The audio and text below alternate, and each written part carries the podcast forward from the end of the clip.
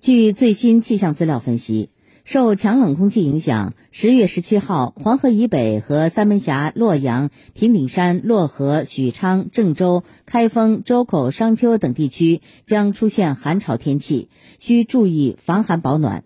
根据预报，十五号夜里到十七号，郑州将有一次大风降温天气过程，将出现寒潮天气。今天有四到五级偏北风，阵风七级左右。